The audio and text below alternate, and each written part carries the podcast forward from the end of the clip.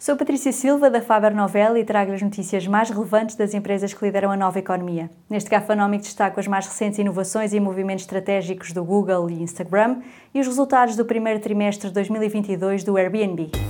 Gafanomics. Nova economia, novas regras. A Google apresentou novos produtos durante a conferência de programadores Google I.O., reforçando a estratégia de hardware e um maior controle sobre o ecossistema Android.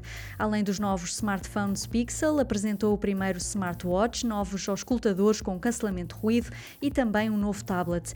Outra novidade são os óculos com realidade aumentada que fazem traduções em tempo real.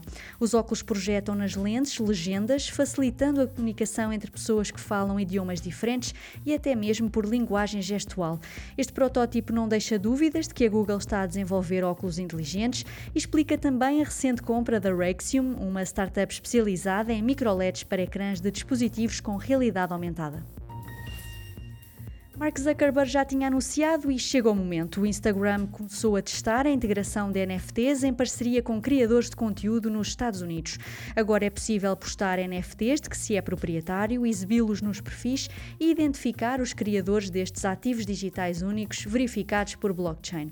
Depois do Instagram, esta novidade vai estender-se também ao Facebook. Este é um movimento estratégico importante, pois os NFTs estão diretamente ligados ao metaverso e à intenção da Meta em liderar na criação de ambientes virtuais.